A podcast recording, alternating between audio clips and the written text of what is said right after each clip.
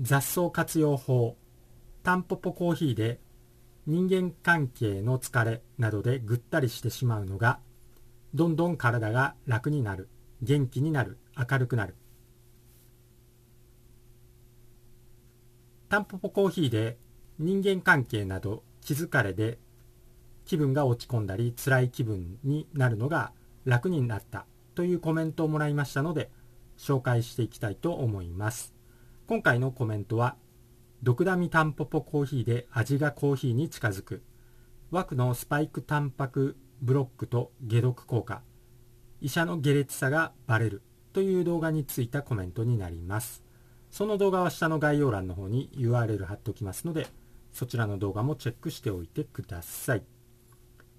ジョーノさんですね。タンポポコーヒーでとても楽になりました。今引っ越しでリフォームをしています。が人の出入りが多くとても夕方から疲れて仕方なかったんだけどタンポポコーヒー飲んでミルクシスルを小さじ1さし食べ始めたら体が軽いのです。去年10月からは温泉水99マグネシウムケイ素とって持病も良くなっていたんですがどんどん体が楽になっています。ありがとうございます。海部様。というコメントですね。ありがとうございます。今でこそ、ストレス解消する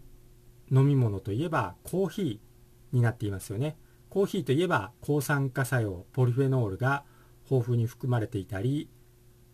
まあ、なぜか論文とかでも糖尿病予防になるとか、結構コーヒーに関してはいいことばかり言われています。まあもちろんカフェインの取りすぎが良くないっていうのもありますけれども、基本的にいいことばかり言っているサイトとかホームページとか論文とかは多いのかなと思います。しかし、それらも冷静に考えてみると結構怪しいかもしれないと疑った方がいいかもしれません。というのもコーヒーが日本にまず入ってきたのはもう江戸の末期から明治にかけてなんですけど最初は全く日本人にコーヒーっていうのは受け付けられていなかったんですよ。日本最初のコーヒー店は人気が全く出ずに潰れています。それでももう宣伝洗脳を続けることで明治の末期にはもうコーヒーが日本にどんどん根付いてしまいました。だから歴史を遡るとコーヒーの歴史は古いんですけど、まあ、日本人に対してコーヒーを飲み始めたのはもう本当にもう100年とかそれくらいの歴史しかないっていうことなんですよね。コーヒー飲み始めてまだ本当に100年とかそれくらいなんですよね。ですので、まあ、震度富士っていう言葉があるんですけれどもこの震度富士とは何かって言ったらまあ、人間っていうのはその土地のものを食べるのが一番体にいいという考え方ですね。これを震度富士と言います。ですので、まあ、その考え方から言っても日本人にはやっぱりコーヒーよりもお茶の方が合っているということになります。コーヒーの成分だけ見ると確かにまあ抗酸化成分のポリフェノールが豊富だったりまあ、あと香りがいいとか、まあ、香りで落ち着くとか、そういうのはあるんですけれども、ただ、それを上回る、それ以上の悪い効果、例えば農薬がもう世界一使われているとか、空輸とか、あの、運ばれる時に、まあ、船とかでもいいんですけど、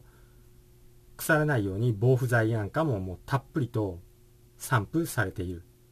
これがもう抗酸化とか香りとか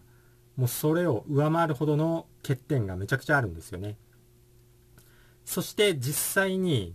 腎臓の数値を悪くした人からあのコメントとかもらうんですけれどもそういうもらうコメントを見ると例外なくコーヒーが大好きで1日10杯以上飲んでいるという本当に共通点があるんですよね。コーヒー大好きな人が基本的に結構腎臓の数値を悪くしている。ですよ。コメント。もらうコメントもらうコメント。コーヒー1日10杯以上飲んでるっていう人が本当に腎臓を悪くしてますんで。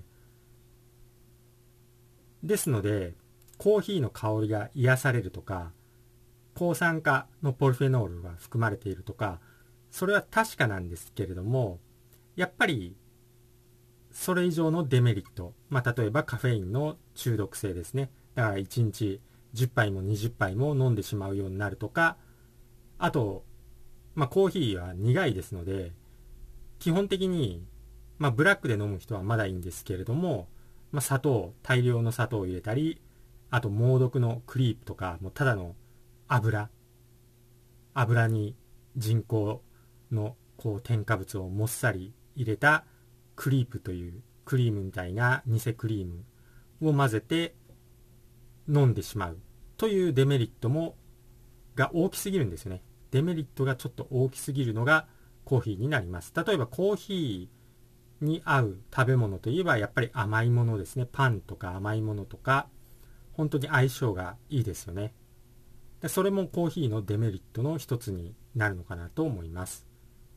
日本人がもともと飲んでいたお茶なら相性がいいのはやっぱりパンよりも餅系ですよね。和菓子。やっぱ和菓子と、まあ、お茶抹茶とかそういうのがやっぱり合いますよね。パンとかじゃないですよね。ですのでやっぱりお菓子も食べるならやっぱり餅系の方がいいかなと思います。まあできれば天然の小豆とかそういう方が西洋のやたら添加物たっぷり含まれているものよりは餅系の方がいいのかなと思いますですので今回のコメントのようにコーヒーをタンポポコーヒーに変えるだけで本当にストレスも解消されて体もどんどん楽になるということです。ですので、コーヒーよりもタンポポコーヒーを本当に推奨していきたいと思います。中毒性もないですね。カフェインも含まれてないんで、中毒性もないです。そしてタンポポの根っていうのは、漢方でも、まあ、有名で、胃炎とか肺炎とか、こう体の炎症を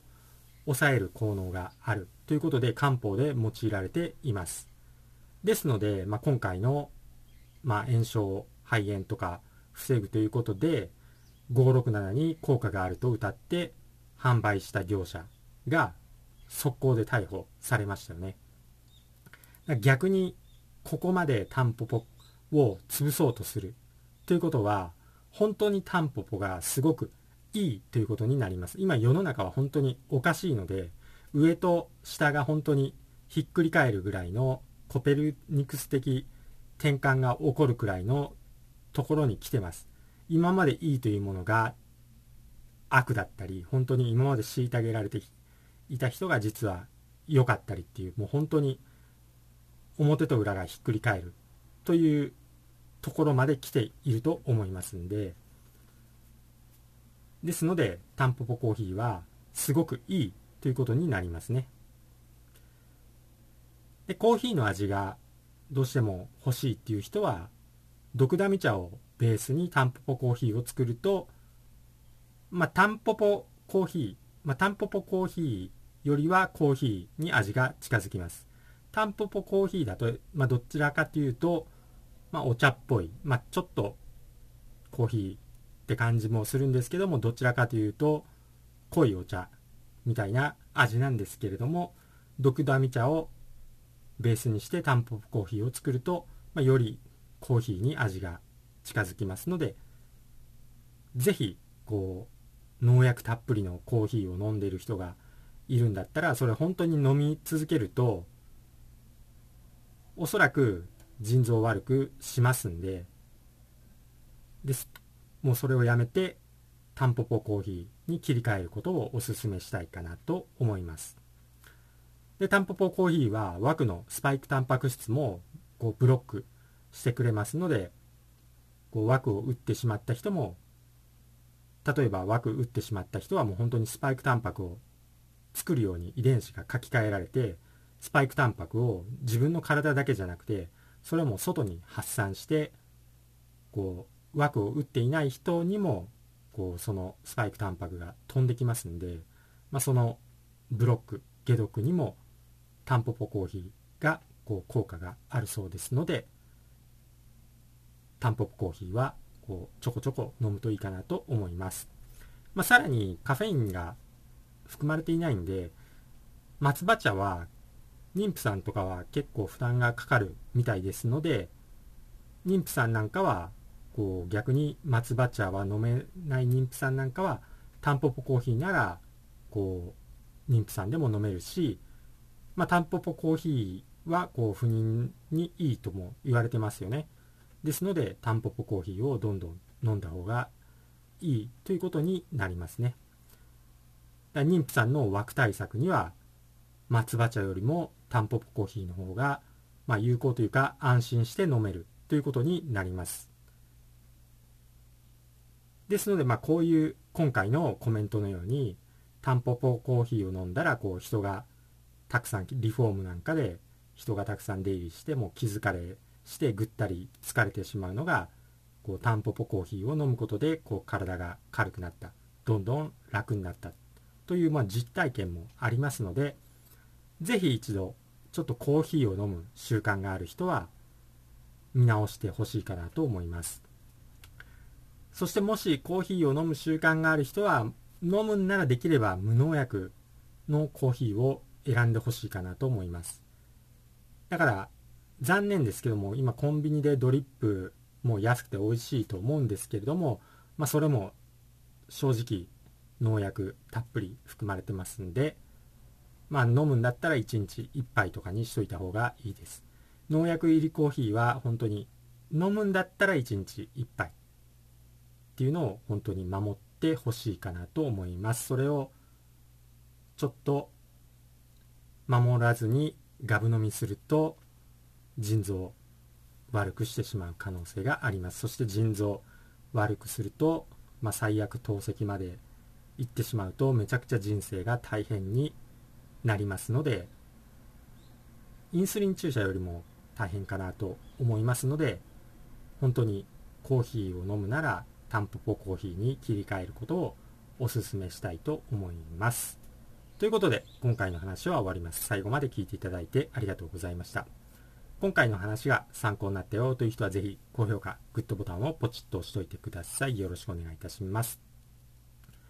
では私がトレーニング中につぶやいている言葉を紹介して終わります。幸せに満たされ、幸せが溢れてくる、幸せにしていただいて本当にありがとうございます。豊かさに恵まれ、豊かさが溢れてくる、豊かにしていただいて本当にありがとうございます。強運に恵まれ、やることなすことすべてうまくいく、強運にしていただいて本当にありがとうございます。新しい細胞がどんどん生まれ、どんどん健康になる、健康にしていただいて本当にありがとうございます。足のつま先から指のつま先、頭のてっぺんまで、すべての細胞さん、本当にありがとうございます。それではまた次回お会いしましょう。チャンネル登録とメンバーシップ登録もよろしくお願いします。それでは。